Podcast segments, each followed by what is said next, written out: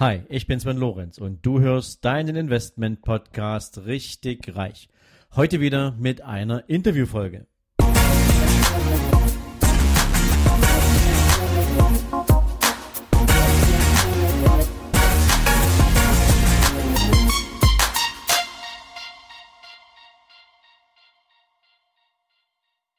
Guten Morgen und herzlich willkommen zum zweiten Teil meines Interviews mit Eva Abert.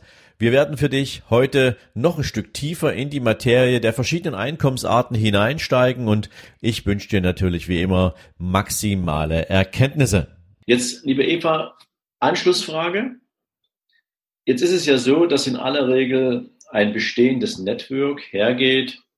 Also wenn du jetzt ein Networker bist schon, ja, gehst du her und prüfst sozusagen dein Umfeld danach, ähm, wo du Menschen findest, die für, deine, für dein Produkt interessiert sein könnten. Mhm.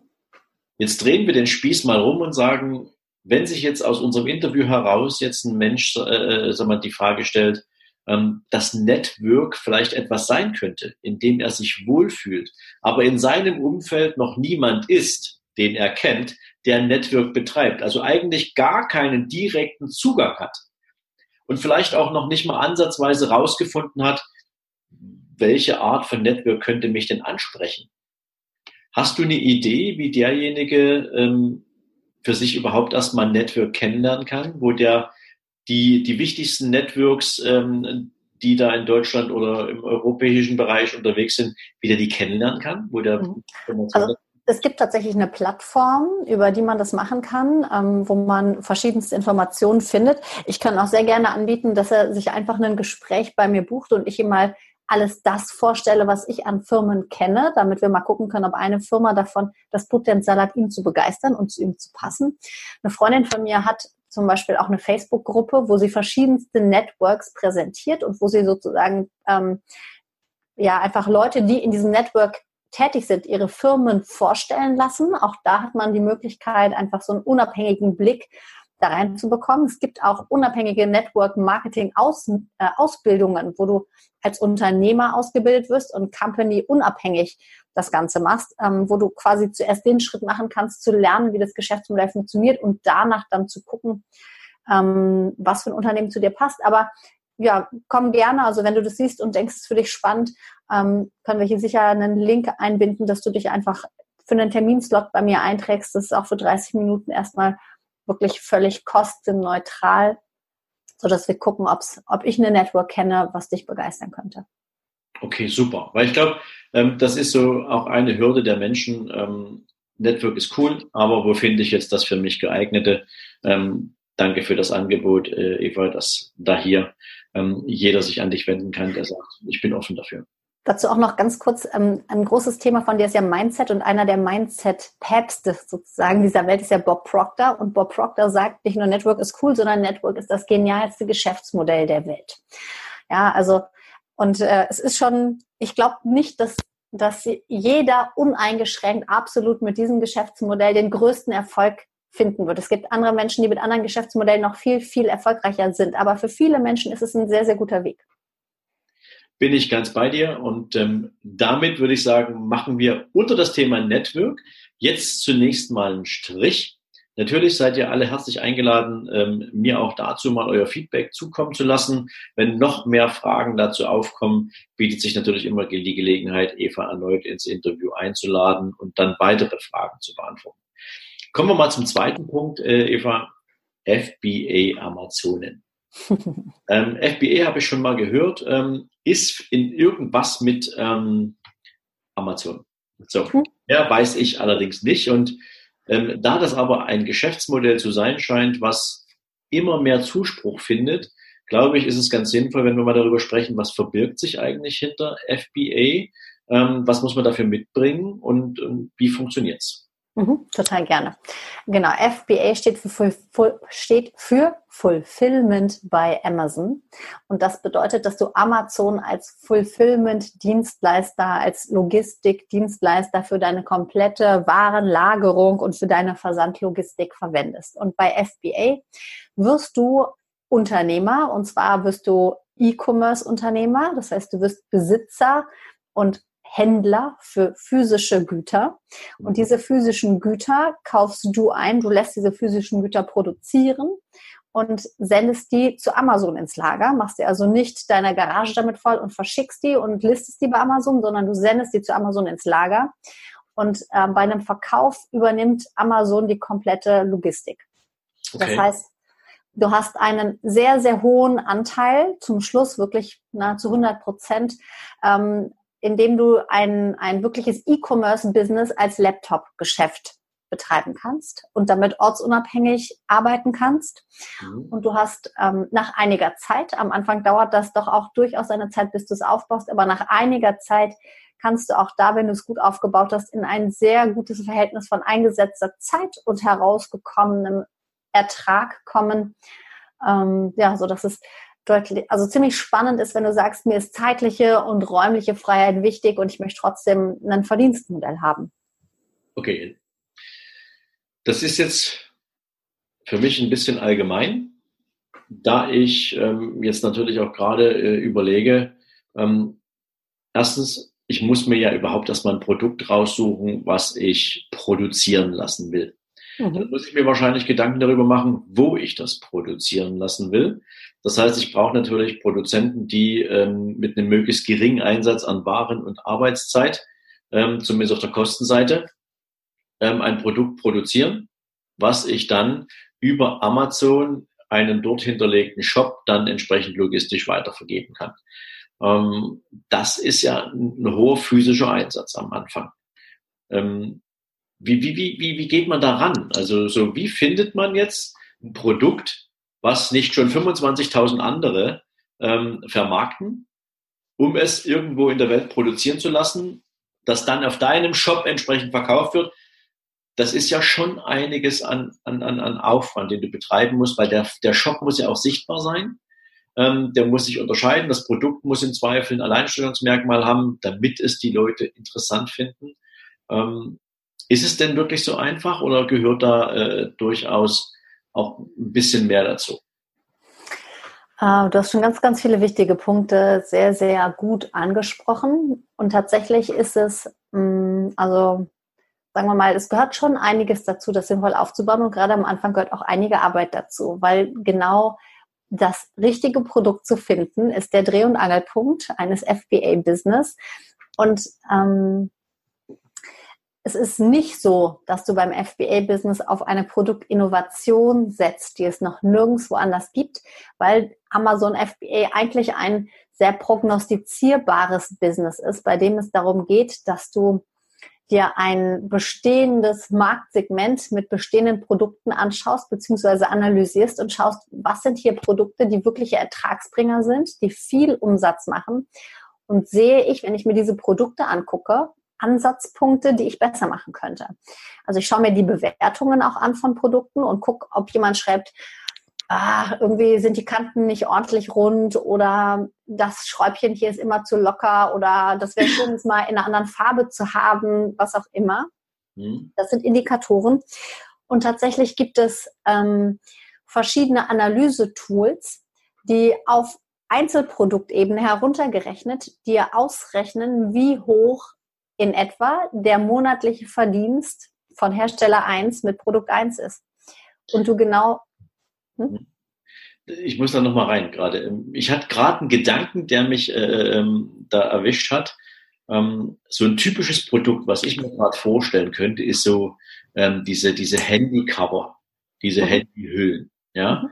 Ähm, jetzt stelle ich mir gerade vor, ja, Handyhüllen, es gibt verschiedenste Handymodelle. Äh, ja, äh, meinetwegen, du sagst jetzt, okay, ich spezialisiere mich jetzt auf das iPhone X ähm, und für dieses iPhone X will ich diese Handyhüllen machen.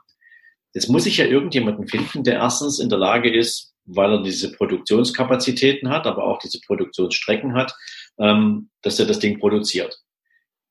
Muss ich jetzt eigentlich dann dahin gehen und sagen, so, ich bringe jetzt ein Handy iPhone, für, äh, iPhone X mit ich habe im Prinzip das, äh, ihr, ihr müsst das ausmessen, ihr müsst im Prinzip äh, mir ein Angebot machen, mit welchem Material wollt ihr arbeiten. Muss ich meinetwegen das Design für so ein Ding dann produzieren? Muss ich denen das zeigen? Ähm, wenn ich das in 25 verschiedenen Farben haben will oder meinetwegen mit irgendwelchen spacischen Motiven.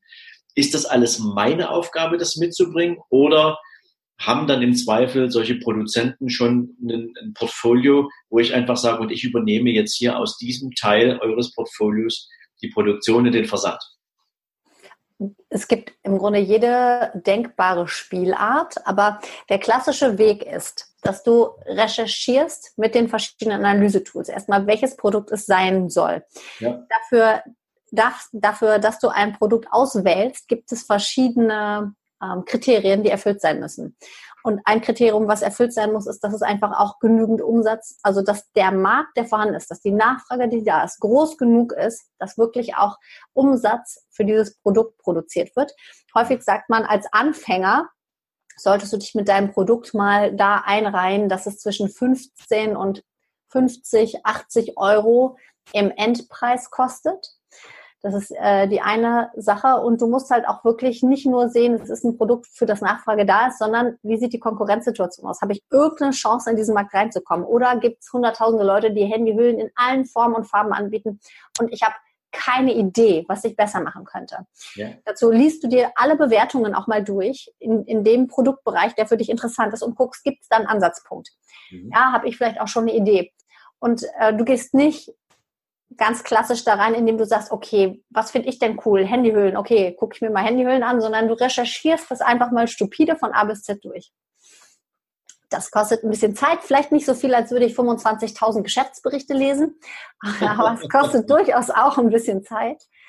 Ähm, und wenn du ein Produkt gefunden hast, von dem du denkst, okay, das könnte für mich spannend sein, um es zu produzieren, um es zu vertreiben auf Amazon, dann gibt es natürlich auch da wieder x verschiedene Möglichkeiten, wo du dein Produkt sourcen lässt. Sourcen ist der Fachbegriff für die Produktion.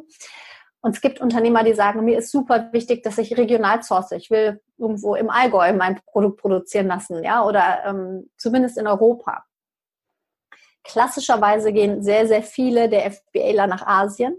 Mhm. Es gibt den, es gibt da Alibaba. Ali, ähm, Alibaba ist ein Marktplatz, ähnlich wie ähnlich wie Amazon, ist aber dreimal so groß, also riesig groß, ähm, wo vor allem Produzenten zu ähm, ja, Einkaufspreisen ihre Produkte zeigen. Und da hättest du dann, weiß nicht, 4000 verschiedene Handyhüllen, wo du sagen kannst, ah, okay, okay. das sieht mir gut aus, der hat gute Bewertungen, das Produkt scheint mir sinnvoll zu sein, aber ich will da irgendwie integriert hinten noch keine Ahnung, einen Anti-Rutsch-Grip dran oder sowas. Ja. Dann schreibst du den an, sagst, hör mal, ich stelle mir das so vor. Also auf Alibaba kommunizierst du auf Englisch in der Regel. Ich will gerne Handyhüllen produzieren. Ich stelle mir folgende Modifikation vor. Ist das möglich? Ist das umsetzbar? Was ist der Preis, den du dir dafür vorstellst? Und wenn er das umsetzen kann, wenn das möglich ist, lässt du dir einen Sample schicken und überprüfst das zu Hause. Guckst dir an, ist das so, wie ich mir das vorgestellt habe? Passt das alles so? Und wenn das so ist, dann kannst du den Auftrag erteilen. Okay. Da fallen mir jetzt drei Fragestellungen ein. Das erste ist, ähm, oder nicht drei Fragestellungen, aber so Erkenntnisse. Du musst, glaube ich, schon, wenn du FBA Amazon betreiben willst, eine gewisse unternehmerische Grundeinstellung mitbringen. Weil es ja bedeutet, du entwickelst ein produzierendes Geschäft. Also du musst dir darüber im Klaren sein, du musst wissen, gibt es dafür eine Nachfrage, du musst wissen, ist die Produktionskapazität gegeben, ähm, du musst wissen, ähm, welche Marge kannst du nach Versand und nach Produktion überhaupt für dich vereinnahmen. Ähm, und du musst natürlich auch, und ich glaube, das ist natürlich die wichtigste Geschichte, du musst auf dein Produkt aufmerksam machen. Dann ist es zwar auf der einen Seite schön, wenn du äh, auf Amazon einen Shop hast und die dir die Plattform bieten, aber du musst natürlich auch Menschen per Traffic auf dieses Produkt kriegen.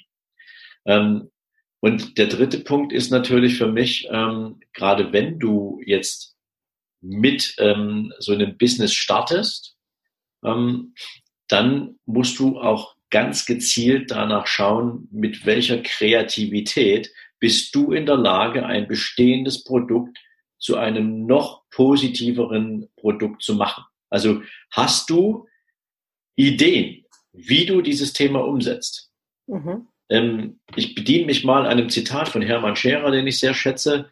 Ähm, Hermann hat mal gesagt, ähm, wenn du zum Beispiel ein Buch schreibst, ja, ähm, schreib dir zunächst erstmal so alle Gedanken auf, die du da äh, im Kopf hast und danach nimmst du dir das Buch ein paar Wochen später und arbeitest nochmal drüber. weil es ist viel leichter, etwas zu korrigieren, als sich etwas komplett neu auszudenken. Das heißt also, wenn du, wie du das beschrieben hast, wenn du dir jetzt ein bestehendes Produkt anschaust und du siehst, da gibt es Bewertungen und die sagen meinetwegen, an der Stelle ist ein Qualitätsmangel oder die Funktionalität ist nicht wirklich so wie beschrieben oder oder, dann kannst du dir daraus einen Ansatzpunkt generieren, wie du dieses Produkt verbessern kannst und kannst dann hergehen und sagen, okay, ähm, jetzt lasse ich mir, und das ist jetzt eine Frage an der Stelle äh, ähm, auch, Eva, dann lasse ich mir von einem potenziellen Hersteller, den ich mir bei beispielsweise Alibaba ausgesucht habe, lasse ich mir so ein Sample schicken. Das machen die das dann eigentlich schon gegen eine gewisse Abnahmeverpflichtung oder oder ähm, machen machen die dann einfach, weil sie gern das Geschäft hätten, für dich so ein kostenfreies Sample, schicken dir das zu und du musst dann entscheiden. Das auch nicht, sondern die goldene Mitte. Also da es ein ganz normales Produkt ist, kann, erwirbst du es für den ganz normalen Einkaufspreis. Beziehungsweise wenn du es aufwendig modifizieren lässt, dann kostet es manchmal sogar noch mehr, weil die haben, die haben kein Interesse daran, einzelne Produkte zu verkaufen. Die wollen natürlich mit dir Business machen. Das heißt, die werden versuchen, dir entgegenzukommen, aber die wollen nicht Leute haben, die sich einzelne Samples kaufen, um also die hinterher vielleicht auch gar nicht unternehmerisch tätig sind, sondern die jetzt einfach eine tolle neue Handyhülle haben wollen und sagen, ja, schick mir das mal für Umme. Ja. Das zahlst du in der Regel. Also auch da gibt es natürlich auch immer wieder Unterschiede, aber der Regelprozess ist, du zahlst für dieses Sample. Und ähm, du hast vorhin ganz richtig gesagt, es bedarf unternehmerischen Denkens. Und das ist so, als FBAler wirst du Unternehmer. Und es ist eine gute Möglichkeit, sich auch ins Unternehmertum reinzuarbeiten, aber es bedarf schon auch vieler Dinge, die du lernen darfst. Ja, und, ähm, und in der Regel musst du dir um die Produktionskapazität nur Anfang des Jahres Sorgen machen, wenn du in Asien bist, dann allerdings große Sorgen, weil da ist das Chinese New Year und da stehen alle Maschinen still. Mhm. Das heißt, wenn du deine Produktion nicht vorher schon bei Amazon hast, sondern dann gerade out of stock ist bei Amazon, hast du ein echtes Problem. Du musst also auch gucken, in welcher Geschwindigkeit werden meine Produkte abverkauft, wann muss ich spätestens nachordern, um wieder eine neue Charge zu haben, die ich wieder einlagern kann. Mhm. Weil ähm, wie auf Amazon dein Produkt gerankt ist, ist von vielen Faktoren abhängig. Ein wichtiger Faktor ist die Verfügbarkeit. Wenn du nichts im Lager hast, zeigt Amazon dein Produkt auch nicht an. Bringt dir auch nichts. Ne? Und das gibt dir. Mhm. Mhm. Nee, also für mich ist das gerade wahnsinnig spannend, ähm, weil eigentlich ist es ähm, die absolute Vereinfachung, in einem Markt Geld zu verdienen, was bereits mit Produkten aus, was bereits mit Produkten befüllt ist und der mit Produkten befüllt ist, wo du dir jetzt mit deiner eigenen Kreativität, mit deinem eigenen Blick für den Bedarf im Markt, vielleicht auch mit einem Akzent, den du selber noch setzt, ähm, jetzt hier äh, Produkte entwickeln kannst, ohne dass du die ganzen Entwicklungskosten selber trägst. Ähm, Absolut. Obwohl es nicht nur die eigene Produktivität ist, sondern du gehst sehr, sehr stark nach Analysetools. Du guckst dir das sehr genau an, du analysierst das. Es ist nicht so, dass du einfach nur da sitzt und sagst, okay, ich lasse jetzt mein schlaues Köpfchen rauchen, wo denn vielleicht hier irgendwie für mich ein geeignetes Produkt wäre, sondern du gehst da sehr analytisch vor. Jetzt mal so Hand on Heart, Eva, was muss jemand mal so im Durchschnitt, ähm, der sich mit FBA auseinandersetzen will, ähm, vielleicht so für die, für die ersten Wochen und Monate auch an Investitionen einplanen. Ähm, Reisekosten würde ich jetzt mal außen vor lassen. Das liegt natürlich immer äh, in der Frage, wo suche ich meinen Produzenten. Ähm, aber was muss jemand da veranschlagen, um ein ernsthaftes Business über FBA aufbauen zu können? Mhm. Also ich würde sagen, du solltest schon mindestens 5000 Euro für eine Erstproduktion, ähm, für Werbung, du musst, du hast gerade schon gesagt, du musst aufmerksam machen auf dein Produkt, du musst Traffic auf dein Produkt bekommen. Ne? Also, und um auch nachordern zu können, würde ich schon mal mindestens 5000 Euro im Gedanken haben. Also häufig wollen die auch Mindestabnahmemengen, also da kann man mit dem Produzenten dann auch reden, ne? aber ähm, es muss ja auch ein Geschäftsmodell für dich draus werden, was Sinn macht. Das heißt, ähm, du musst auch einen gewissen Umsatz auch wirklich wieder reinkriegen, das heißt auch wieder nachordern, damit das alles passt. Ähm, und ja, so für die ersten drei, vier, vielleicht sogar fünf Monate. Also gib dir schon auch mal ein halbes Jahr, bis das läuft. Das läuft auch nicht von heute auf morgen. Und es dauert auch, bis du das Produkt ausgesucht hast, Wenn du aus Asien importierst, dauert auch das einfach. Also es gibt verschiedene Frachtwege. Du kannst über die Luft gehen. Das ist aber am teuersten, frisst dir deine Marge weg. Du kannst Seefracht machen oder du kannst auch mit einem, ähm, mit einem Zug das Ganze schicken. Du musst halt wirklich auch gucken, wie deine Marge ist. Und diese 5000 Euro reichen nicht, weil du brauchst doch noch irgendwen, der dir erklärt, wie das Geschäftsmodell geht. Ja, mhm. also ich gebe dir hier schon mal den groben Rahmen, aber wie genau die Tools zu bedienen sind, was genau du rauslassen musst für Kennzahlen, um das beurteilen zu können, wie du diese ganzen Prozesse wirklich steuerst, wie du dein Listing auf Amazon machst. Ja, auch das, da gibt es unglaublich viele Detailarbeit, die du tun musst.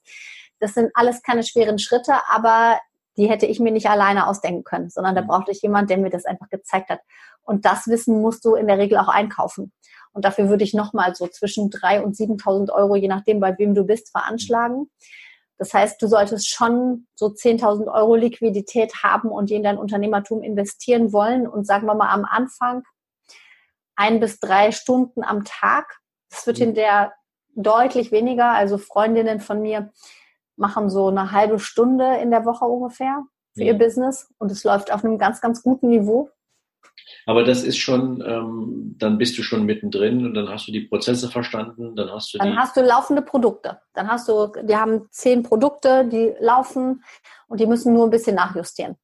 Okay. Ähm, eignet sich sozusagen auch äh, oder vielleicht gerade für jemanden, der sagt, ähm, ich möchte mir zusätzliche Einkommensströme aufbauen. Ich möchte jetzt vielleicht auch aus meinem Angestelltenverhältnis nicht sofort raus, ähm, um mir dort ein Risiko aufzumachen, ähm, weil die Idee vielleicht nicht funktioniert. Aber wenn du, und so habe ich es jetzt verstanden, wenn du bereit bist, einerseits ein Investitionskapital von circa, lass uns mal sagen, circa 10.000 Euro für die Gründung deines eigenen FBA-Business zu investieren. Wenn du bereit bist, zwischen drei und fünf Stunden pro Tag, vielleicht auch einen Tag nur pro Woche, ähm, wenn du jetzt sagen kannst, ähm, du gehst mal Weg auf Samstag oder auf Sonntag oder du reduzierst deine Arbeitszeit um einen Wochentag, ähm, wenn du bereit bist, also zusätzlich Zeit dafür zu investieren, kann es sich nach einem halben Jahr sauber tragen und dann reduziert sich auch der Aufwand den du an Zeit dafür äh, mitbringen musst, wieder dramatisch. Richtig? Absolut. Ja, genau so ist das. Okay, super. Im Übrigen, ähm, ich bin jetzt sozusagen selber kein FBAler, aber ich könnte mir das spannenderweise vorstellen, ähm, dass es natürlich auch für jeden, der sich mit so einem Thema auseinandersetzt, ähm, interessant sein kann, zum Beispiel einfach andere Companies auf der Welt mal kennenzulernen. Ja, also wenn du jetzt sagst, ich würde gerne in Asien produzieren lassen und du sagst, hey, zwar nett, wenn wir uns hier gegenseitig ein paar Mails schicken, aber wisst ihr was, ich setze mich in den Flieger und ich komme da eben mal nach Singapur runter und ich gucke mir mal an, wo ihr die Dinger vor Ort produziert und ich würde euch gerne mal persönlich kennenlernen.